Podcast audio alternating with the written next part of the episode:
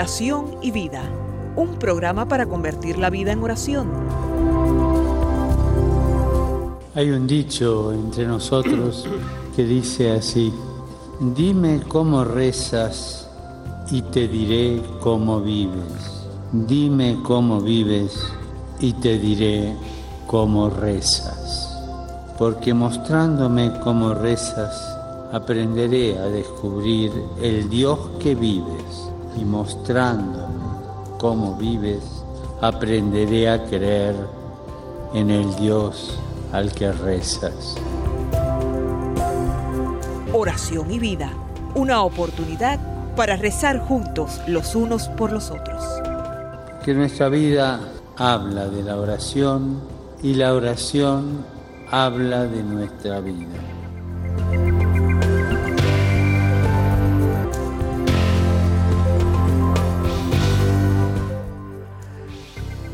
Espíritu Santo, llena los corazones de tus fieles y enciende en ellos el fuego de tu amor.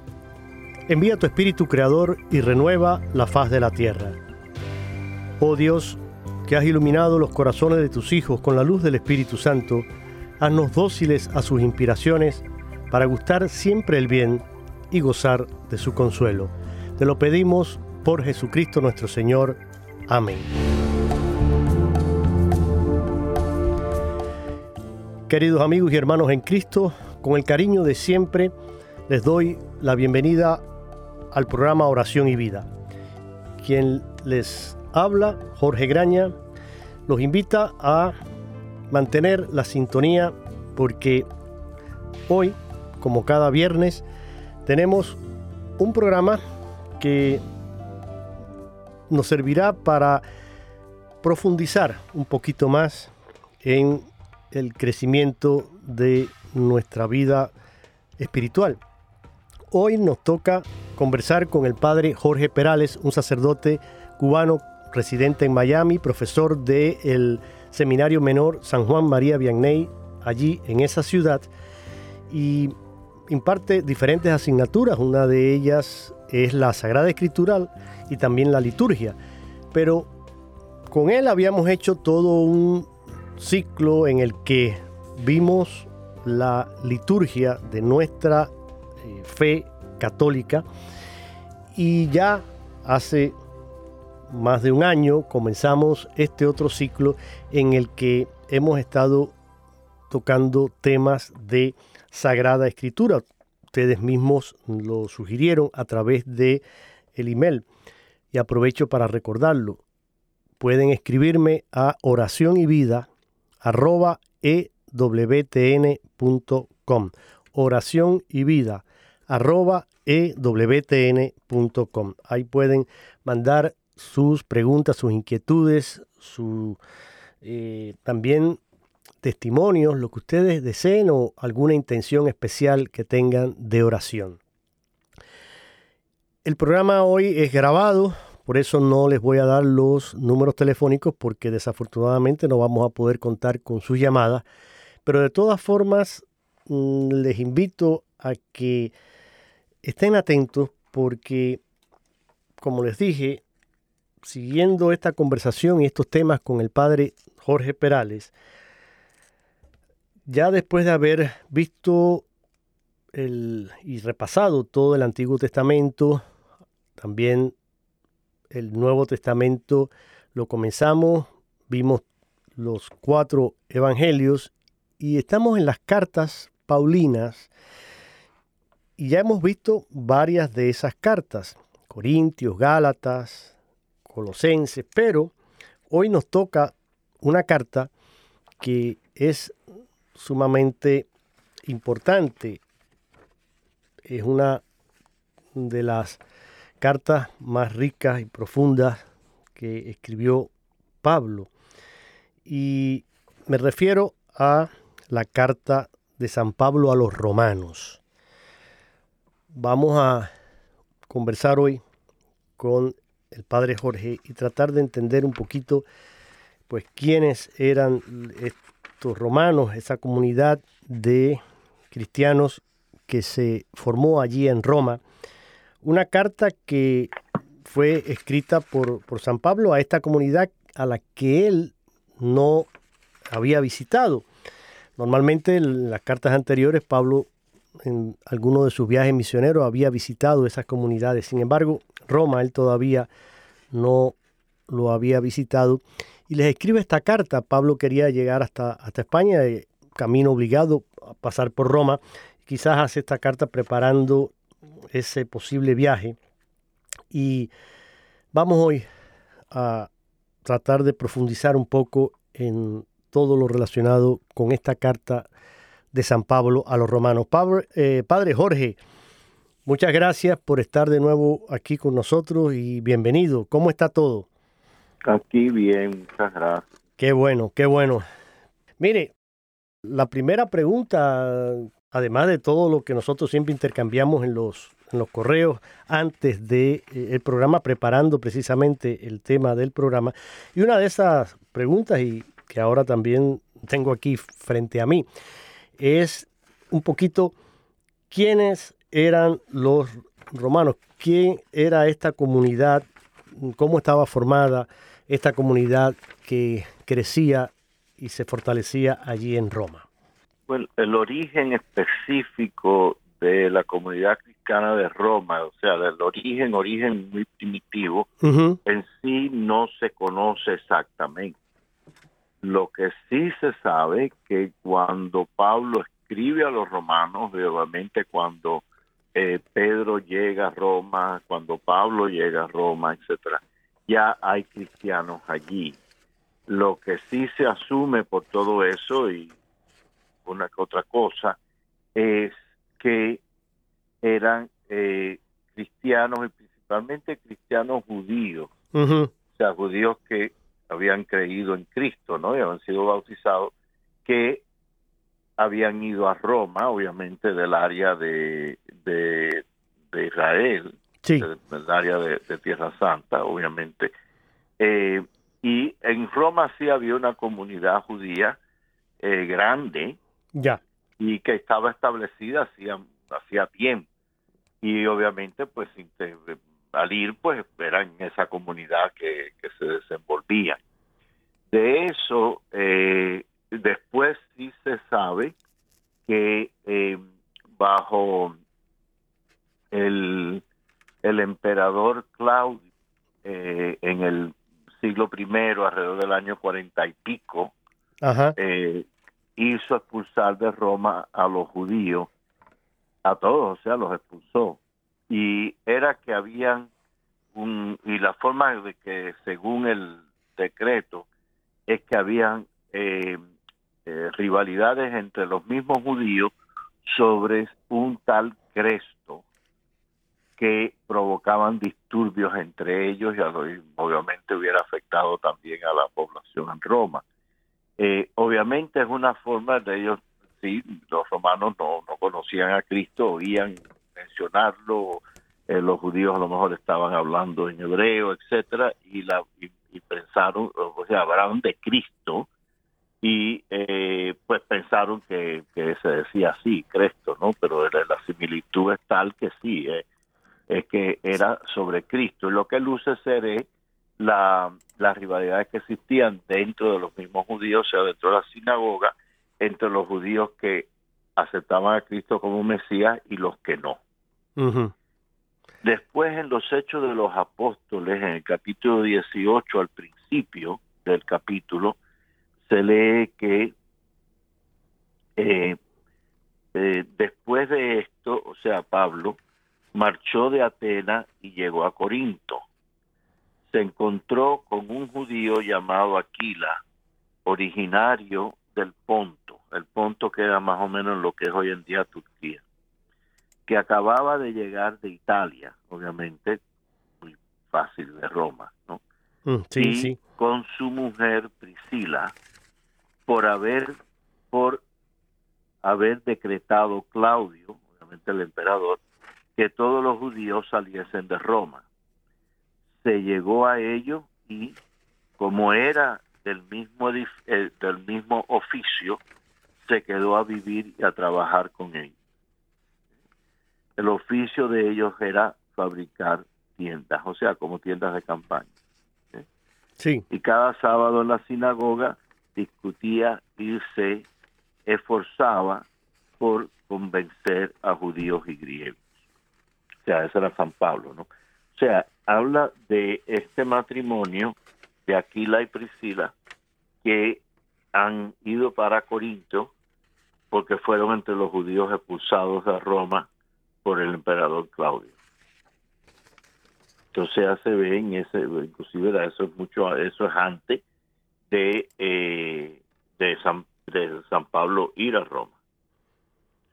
Así que el origen muy, muy, muy, muy eh, específico cuando llegaron los primeros cristianos a Roma, ese detalle no se sabe, pero sí se sabe que fue muy, muy temprano, después de la resurrección y ascensión de Cristo. Eh, obviamente, cuando ya llegan los apóstoles, San Pedro y, San Pablo, pues la comunidad entonces sí la organizan, Tomás, y, y ya entonces sí empieza a crecer mucho más, ¿no? Exacto. se establece.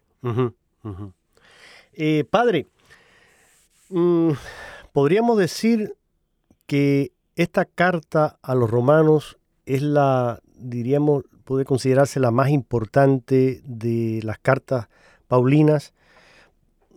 Todas son importantes. A ver, no quiero, sin, sin disminuir, claro, la importancia de ninguna ni la enseñanza que todas estas diferentes cartas nos traen, como después veremos en futuros programas, pues las cartas de Juan, de Pedro también, cartas eh, apostólicas, pero en cuanto a las cartas que forman parte de lo que llamamos el, corpus paulino, ¿no? Eh, podríamos decir que esta es su carta más importante.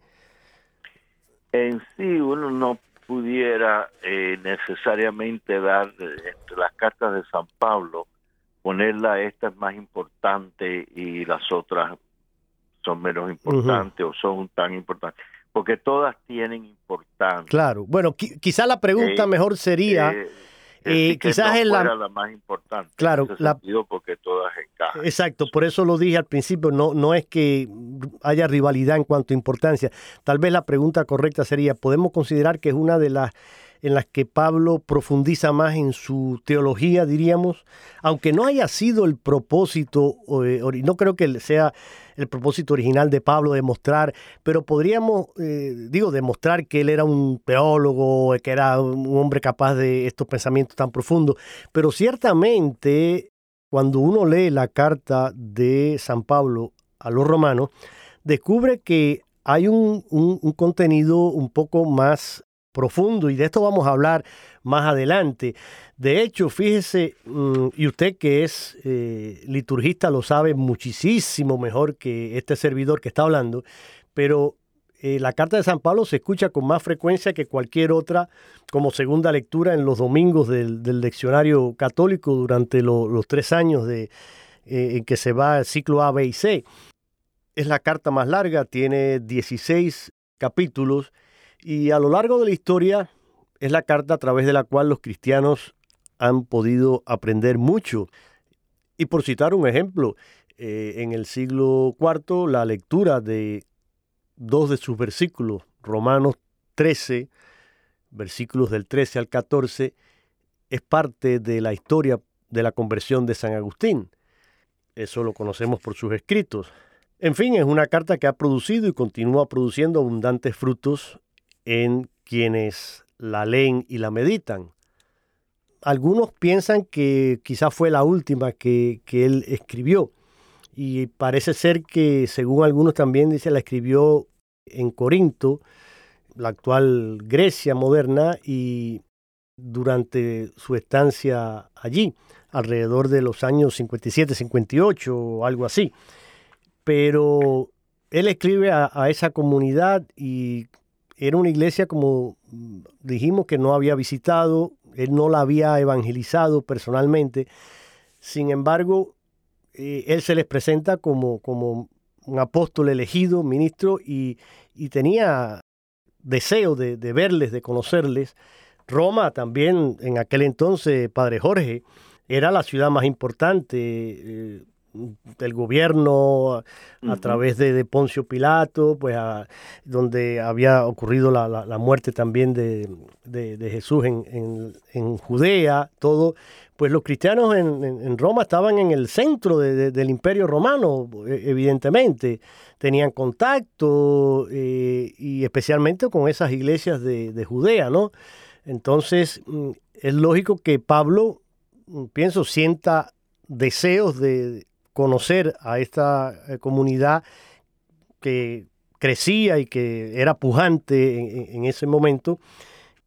Y todo esto pienso que lógicamente provocara en Pablo el deseo de visitarlos, de conocerlos. Recordemos algo, oh, Padre Jorge, y todos ustedes que nos están escuchando.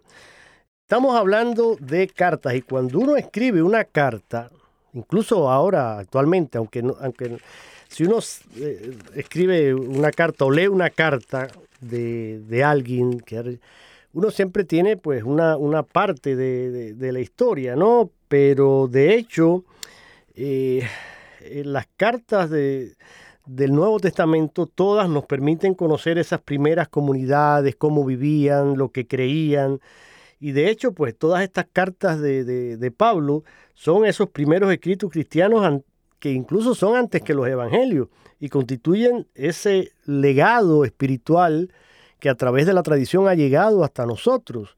Y, por eso son importantes, ¿no? Y todas estas cartas que han sido eh, adjudicadas a Pablo, pues nos narran esa, eh, esas comunidades, la vivencia de la fe en esas comunidades. Por eso creo que es sumamente eh, importante ¿no? tenerlos, conocerlas y particularmente esta carta a los romanos, eh, que es la, única que él escribe a una comunidad que no ha sido fundada por él. Y les anuncia su visita y, quiere preparar su, su, llegada, ¿no? Entonces, creo que además los temas que, trata, que los vamos a ver ahora, y esa sería mi, pregunta, ¿cuáles son algunas de las mm, características, padre eh, Jorge, características literarias que distinguen esta carta y, cuál se, podría ser, mm, digamos, un esquema breve de lo que sería la división y el contenido temático de esta carta? A ver.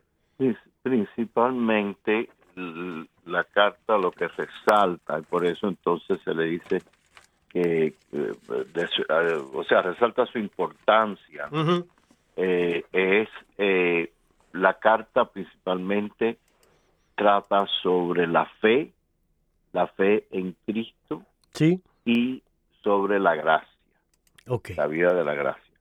Y obviamente que somos salvados por Cristo. Y obviamente para ser salvados por Cristo tenemos que creer en Él y vivir en Él. Entonces, por lo tanto, está todo el aspecto de la gracia, el aspecto, obviamente, de la fe, y entonces él habla también de la, del aspecto de la justificación, o sea, la justificación en la salvación que Cristo nos ofrece.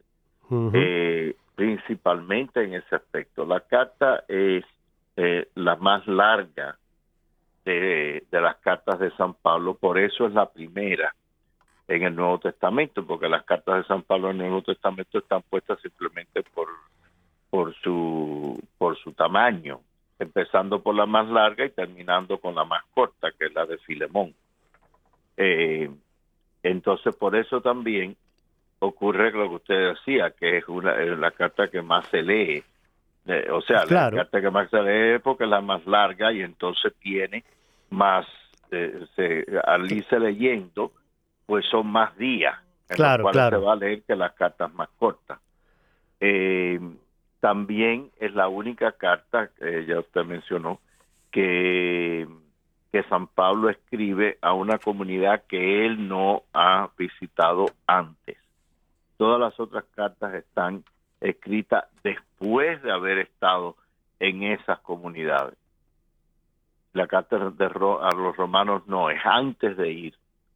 Eh, se cree también que era porque él tenía la idea, y en la carta lo menciona, que tenía idea de ir a, a España a predicar el Evangelio en España. O sea, él, él no menciona la palabra España, lo que menciona es hasta el fin de la tierra, los fines del mundo, que era una de las formas de referirse a la península ibérica porque ya después de eso estaba el océano y obviamente no conocían. No se conocía nada del lado allá, claro, claro. Del otro lado.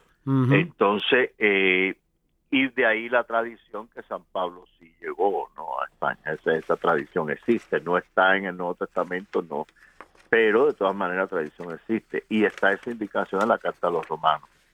La Carta de los Romanos eh, sí, eh, principalmente, mm, sí tiene eh, todo esa eh, eh, el eh, trata principalmente de esos aspectos de la doctrina sobre la fe y mm. sobre la gracia. Correcto.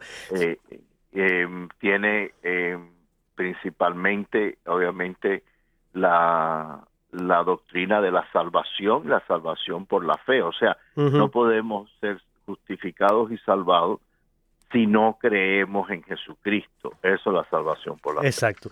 Siguiendo eh, estos apuntes que nosotros a veces utilizamos y que eh, un poquito como columna vertebral, no es que lo sigamos así eh, al pie de la letra, sino pero lo tenemos como, digamos, referencia para nuestros programas de un breve curso de Sagrada Escritura del padre Antonio eh, Rivero, que es un sacerdote legionario de Cristo, y hemos utilizado varios de sus mm, temas para eh, tomarlos como guía en el programa.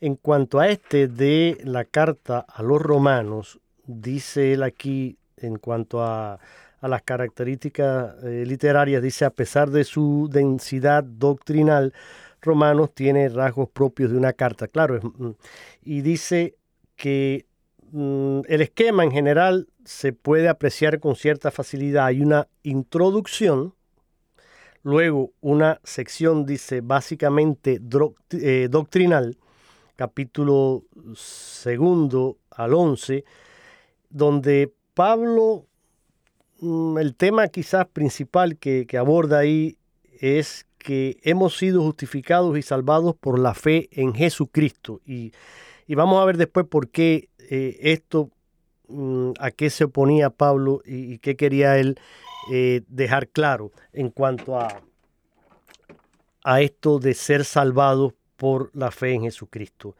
Hay otra sección que dice eh, el Padre Rivero un poquito más exhortativa de los capítulos 12 al 15.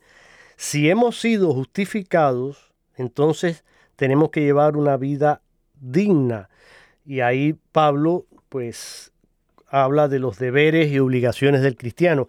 Es muy hermoso y después yo lo voy a, citar, lo voy a, leer tal cual, pero eh, es muy interesante mm, en el capítulo, eh, es el 13, déjame ver si es, sí, en el capítulo, perdón, el capítulo 12, normas concretas de conducta, que es muy bonito, lo voy a, mencionar después, lo tengo aquí en, la Biblia. Pero básicamente eso y al final, capítulo 16, es ya lo que sería la, conclusión.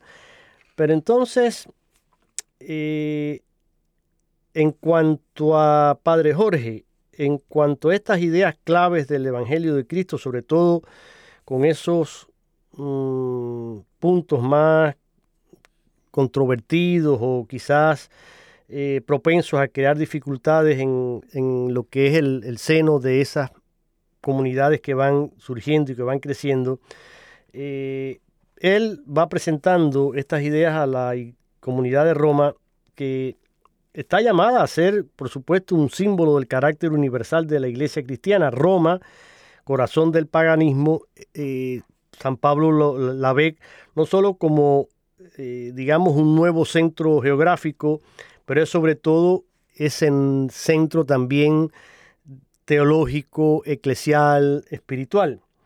Entonces, eh, en cuanto a ese contenido teológico espiritual, Padre Jorge, yo le voy a mencionar aquí las tres que, que aparecen y usted, por favor, nos las puede mm, quizás explicar con más detenimiento, pero primero, la fuerza salvadora de Dios actúa en el hombre por medio de la fe en Jesucristo, que es lo que llamamos después la justificación por medio de la fe y no tanto por las obras mandadas por la ley mosaica.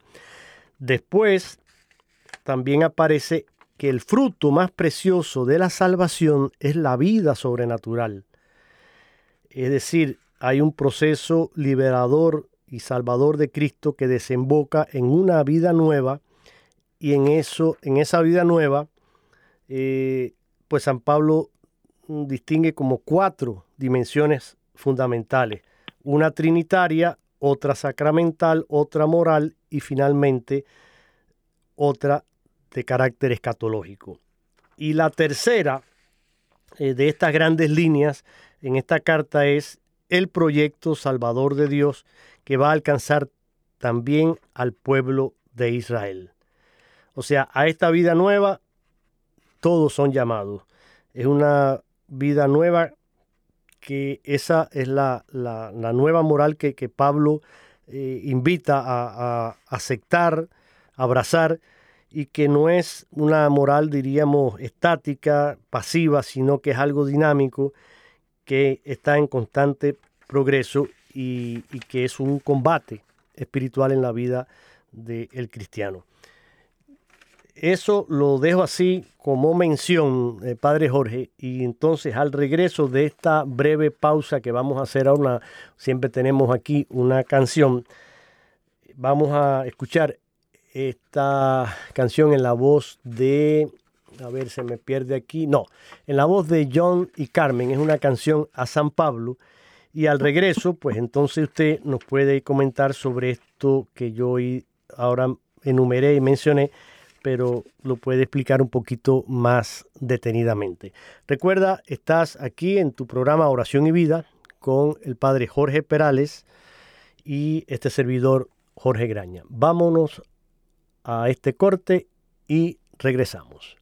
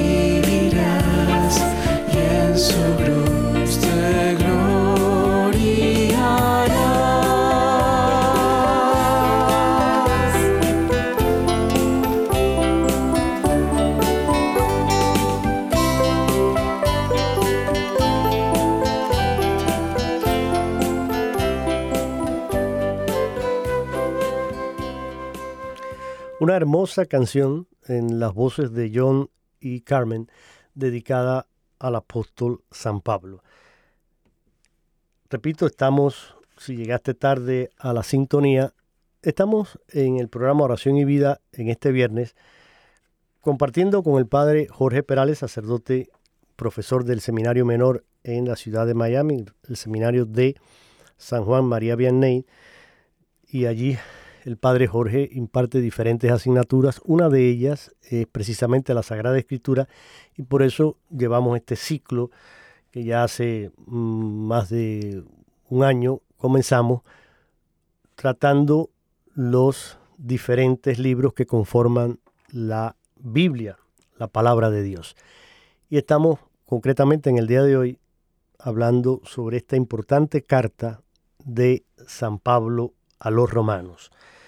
Y, que habíamos quedado, Padre Jorge, antes de eh, irnos a esta canción, en lo que sería el, contenido, digamos, teológico, espiritual de esta carta, que según los apuntes del Padre Rivero, mm, él lo, lo dividía en tres grandes líneas. La fuerza salvadora de Dios, que actúa en el hombre por medio de la fe en Jesucristo, otra de esas líneas claves o líneas fuertes de la carta, el fruto más precioso de la salvación es la vida sobrenatural. Y aquí había como cuatro dimensiones que él mencionaba dentro de este punto, la dimensión trinitaria, sacramental, moral y finalmente escatológica. Y por último, otra línea fuerte que es el proyecto salvador de Dios que alcanzará también al pueblo de Israel. ¿Qué nos puede comentar acerca de todo esto, Padre Jorge? A ver. Bueno, principalmente eh, el aspecto de la fuerza salvadora de Dios eh, que actúa en el ser humano a través de la fe en Jesucristo, lo que habíamos dicho. Sí. O sea, si no se cree en Cristo, ¿cómo se va a llegar a la salvación? En ese sentido. O sea, que llegamos a la salvación por nuestra fe, o sea, creyendo en Cristo. Eh, no solo, y todo lo que eso implica, o sea, no es solo decir, sí, yo creo en Jesucristo y ya, sino que precisamente porque creo en Jesucristo, y entonces yo vivo de una manera específica, eh, eh, y obviamente eso me da una identidad, eso me da una guía de cómo vivir y al mismo tiempo eh, precisamente por esa fe, por esa respuesta a Cristo, pues participamos de la gracia de Dios. Exacto. Y al mismo tiempo seguimos, entonces entramos en y vamos viviendo y vamos siendo testigos del plan de salvación de Dios. Exacto. Dios tiene su plan de salvación para la humanidad, que obviamente se se manifiesta a través de la historia sagrada desde el Génesis hasta eh, hasta Cristo y llega a su plenitud en Jesucristo. Claro. vivimos en eso. Exacto. Entonces, sí, sí. misma, sí.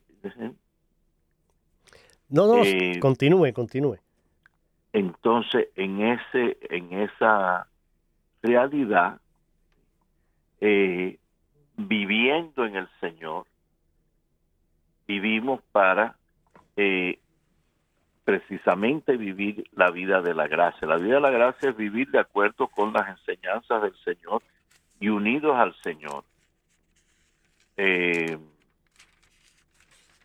y unidos a Él. Eh, Por eso como nos dice la misma carta a, a los romanos en el capítulo 3, comenzando en el versículo 21.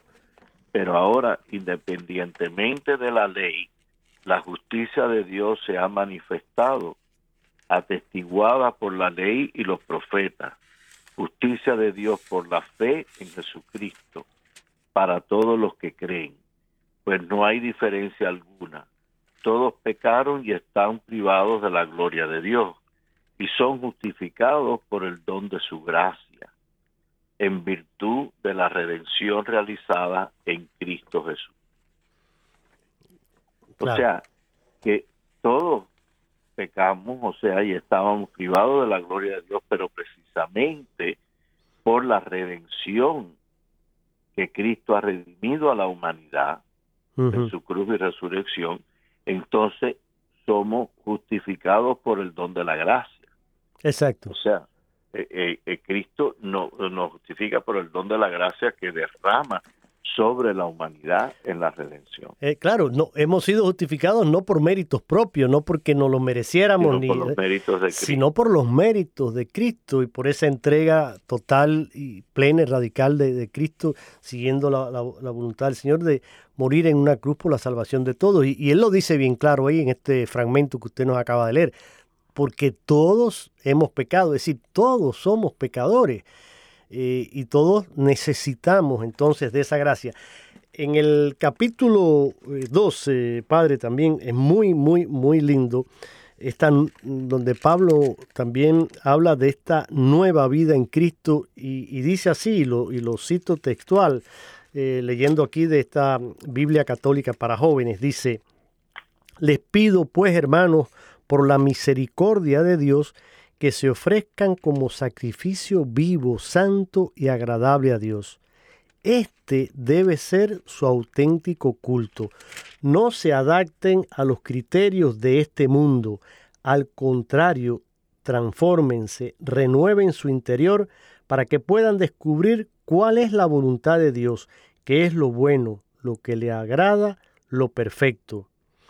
Les digo además a todos y cada uno de ustedes, en virtud de la gracia que Dios me ha confiado, que no se consideren más de lo debido, sino que cada uno se considere en lo que vale, conforme al grado de fe que Dios le ha concedido. Porque así como en un solo cuerpo tenemos muchos miembros y no todos los miembros tienen una misma función, Así también nosotros, aunque somos muchos, formamos un solo cuerpo al quedar unidos a Cristo y somos miembros los unos de los otros.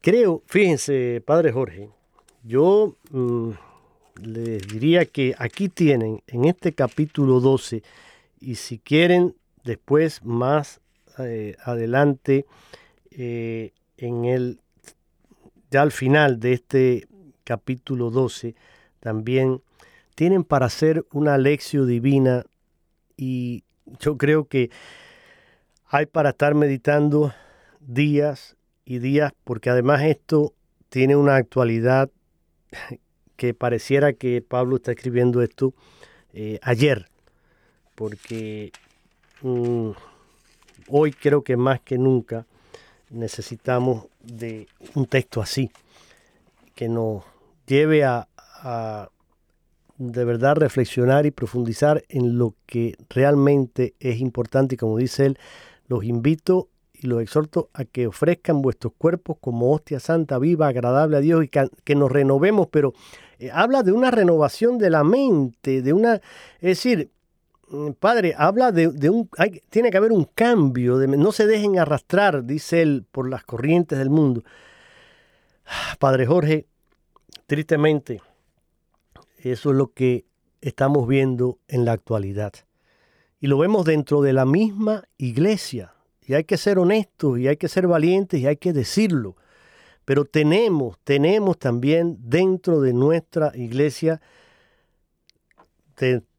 desde la jerarquía hasta el último de los laicos, tenemos ese peligro de dejarnos arrastrar por esas corrientes, de dejarnos arrastrar por estos pensamientos, de no darnos cuenta de que hay que renovarse y hay que realmente abrir el corazón. Renovarse, ¿qué quiere decir aquí, Padre Jorge? Es precisamente eh, abrir, pienso yo, el, el alma, el corazón, la mente a la gracia de Dios y abrir el corazón para que el Espíritu Santo obre y trabaje en nosotros.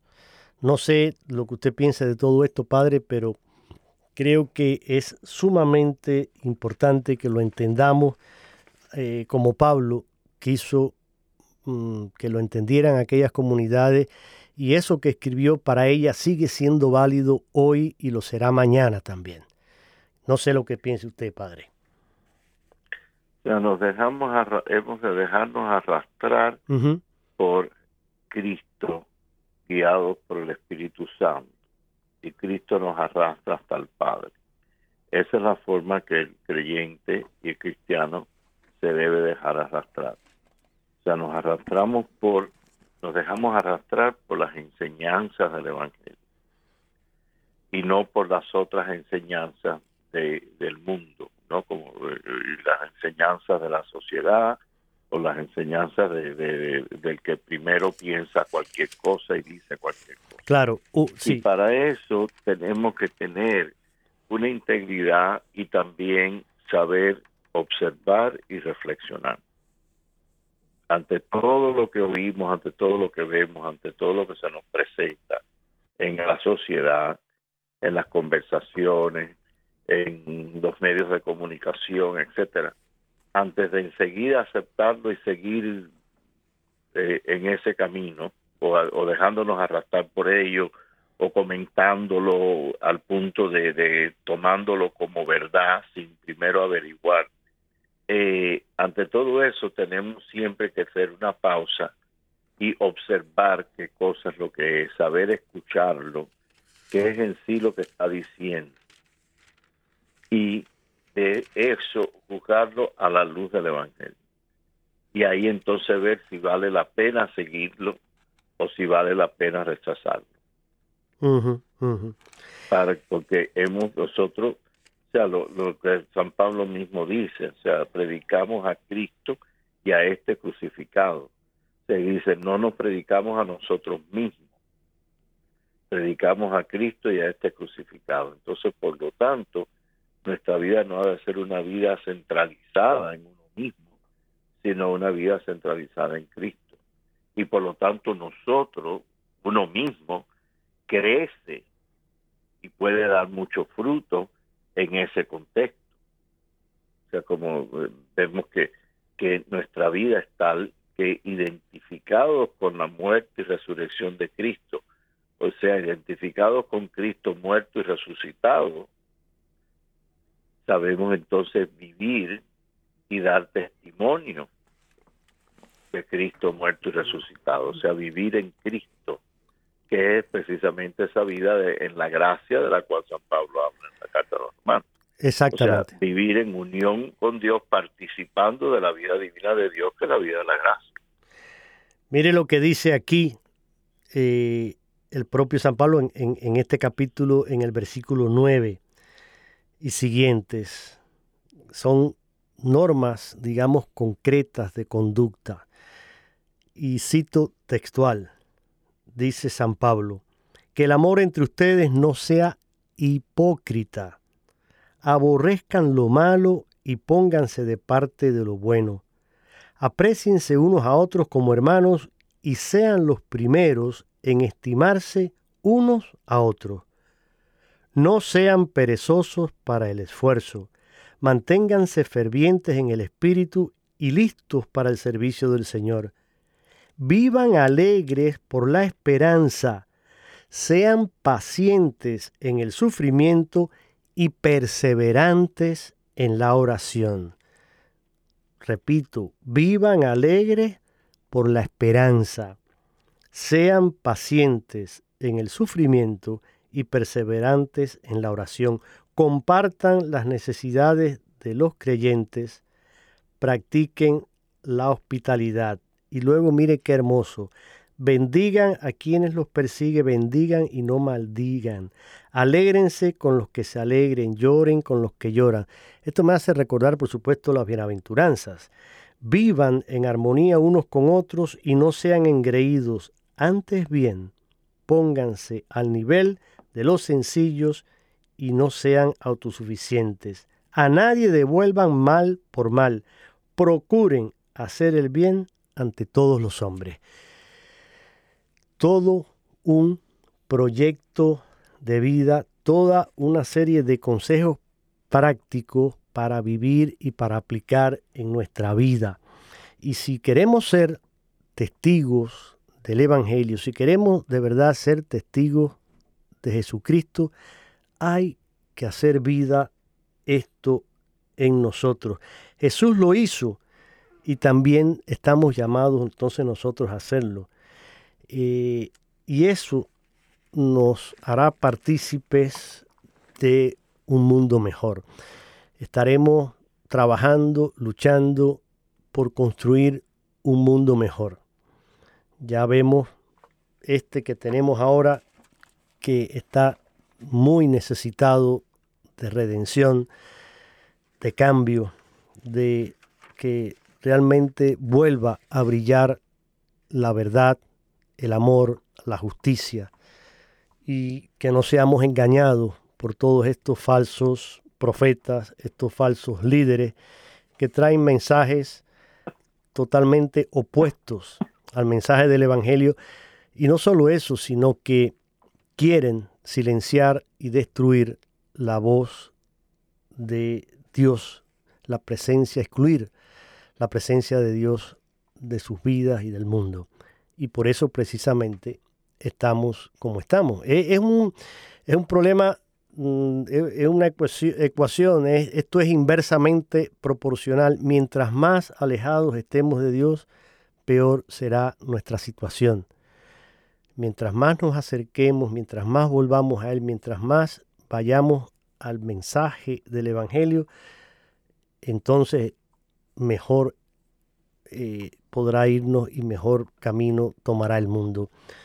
Pero es así, hay, una, eh, Padre Jorge, le dejo la palabra ahora en estos minutos finales para que usted ya nos vaya cerrando el, mensaje de hoy. Hay una, una anécdota muy, muy bonita, eh, un mensaje de esos que, a, veces andan circulando por internet, que dice que eh, había un, hay un niño que le preguntó a su papá y le dijo, papá, ¿de qué tamaño, de qué tamaño es Dios? Y, el padre le dijo, yo te voy a contestar, ven conmigo. Y salieron al patio, lo sacó al patio, estaba pasando un avión y el padre le dijo, mira, mira al cielo, a ver, ¿qué, qué ves ahí? Dice, bueno, eso parece un avión. Dice, ¿y cómo lo ves? Dice, ah, muy, muy, muy pequeño, apenas lo veo. Le dijo, oh, ok, muy bien, ahora ven conmigo. Se montaron en el carro, lo llevó hasta el aeropuerto y fueron por esa parte eh, donde se ven las pistas de aterrizaje y donde uno puede ver los aviones ahí muy cerquita. Se bajaron, lo llevó hasta allá, hasta la cerca y le dijo, ¿y qué ves ahora? dice, un avión, papá. dice, pero es inmenso, qué grande es. Y el padre le dijo, así pasa con Dios. Si lo ves de lejos como lo viste ese avión que iba volando allá en el patio de casa y lo viste sumamente pequeño que apenas lo distinguía. ¿Por qué? Porque estabas sumamente lejos de él. Pero cuando estás aquí, igual que has visto este avión que es inmenso, si estás cerca de Dios verás su grandeza y verás que no hay manera de abarcarlo, de comprenderlo, porque nos sobrepasa siempre. Pero para eso tienes que estar cerca de él. Y es muy bonito, es una, me parece mm, muy gráfico, pero es una realidad. Mientras más lejos estemos de Dios, más nos alejaremos de Él y más pequeño le veremos. Mientras más nos acerquemos, más llenará Él nuestra vida y nos daremos cuenta de cuánto le necesitamos. Estos cuatro minutos finales se los regalo, Padre, para que usted mm, nos dé su mensaje. Pues ese, o sea, eh, somos llamados a seguir al Señor Y San Pablo mismo eh, nos habla, ¿no? De ese seguimiento, de esa fidelidad y la fidelidad constante. Y seguir con fidelidad y cuando hay fallo, pues levantarse del fallo. El Señor nos dice, el que quiera ser mi discípulo, que se niegue a sí mismo, tome su cruz eh, detrás de mí y me siga. O sea, eh, eh, el sentido de ser los discípulos de Cristo, el discípulo es el que el que aprende del maestro y sigue al maestro. Entonces lo vamos siguiendo, vamos aprendiendo de él y se tome su cruz, o sea, lo que es eh, la vida diaria, todo lo que nos encontramos con todas nuestras limitaciones, dificultades, etcétera, y vamos detrás de Cristo, dice que me siga, venga detrás de mí. O sea, no podemos cargarla por nosotros mismos, por el camino que nosotros queremos, sino por el camino que Cristo nos muestra, que es el camino de Él y Él mismo es el camino. Entonces, por lo tanto, lo vamos siguiendo a Él. Y al seguirlo, pues, el llevar la cruz se lleva llevadera. Exacto. dice, mi, mi yugo es suave y ligero y mi carga ligera. O sea, porque por muy grande que sea, se convierte ligera porque vamos atrás de Cristo, que es el que nos conforta, es el que nos fortalece y es el que lleva la cruz por nosotros. O sea, eh, la cruz de Cristo, podemos decir que está hecha de las estillas del que hacen la cruz de Cristo, son las cruces de, todo, de cada uno en la humanidad. Así y por lo tanto él la ha cargado y haciéndola santificadora y haciéndola salvadora. Y por lo tanto cuando cargamos nuestra cruz siguiendo aquí, también se convierte en una vida eh, santificadora y santificada. Eh, precisamente por la fe en el Señor y por la gracia de Dios. Y por la gracia de Dios. Mire, yo mm, para terminar les voy a recomendar si pueden conseguir, este es un libro muy bonito, muy hermoso. La vida en Cristo es eh, escrito nada más y nada menos que por el padre Raniero Cantalamesa, que predicador de la Casa Pontificia. Y este, dice él en la introducción, estas páginas presentan el itinerario de una nueva evangelización y renovación espiritual basado en la carta de San Pablo a los romanos. Interesante, hermoso, un, libro que de verdad mm, es prácticamente, uno lo lee como si estuviera mm, participando en un retiro espiritual. Y dice él que el primer, en la, primer, la primera página, Amados por Dios, dice, elegido para anunciar el Evangelio de Dios, San Pablo se porta de un modo increíble al comienzo de su carta a los romanos. Se presenta como un heraldo del mayor acontecimiento del mundo, como mensajero de la más espléndida de las victorias y se apresura a comunicar con pocas palabras la noticia más hermosa que tiene que decir. A todos los amados de Dios que están en Roma, santos por vocación, a ustedes gracia y paz de parte de Dios nuestro Padre y de Jesucristo el Señor. Es decir, el primer anuncio que Pablo les da es que son amados por Dios. Ustedes y nosotros todos somos amados por Dios. Medítenlo, piénsenlo y les invito a estar en sintonía el próximo viernes. Padre Jorge, gracias y eh, por favor Mm, regálenos ahora para terminar su bendición en este programa. Que Dios los bendiga y la Virgen los acompañe. Así sea, los espero, si Dios lo permite, el próximo viernes.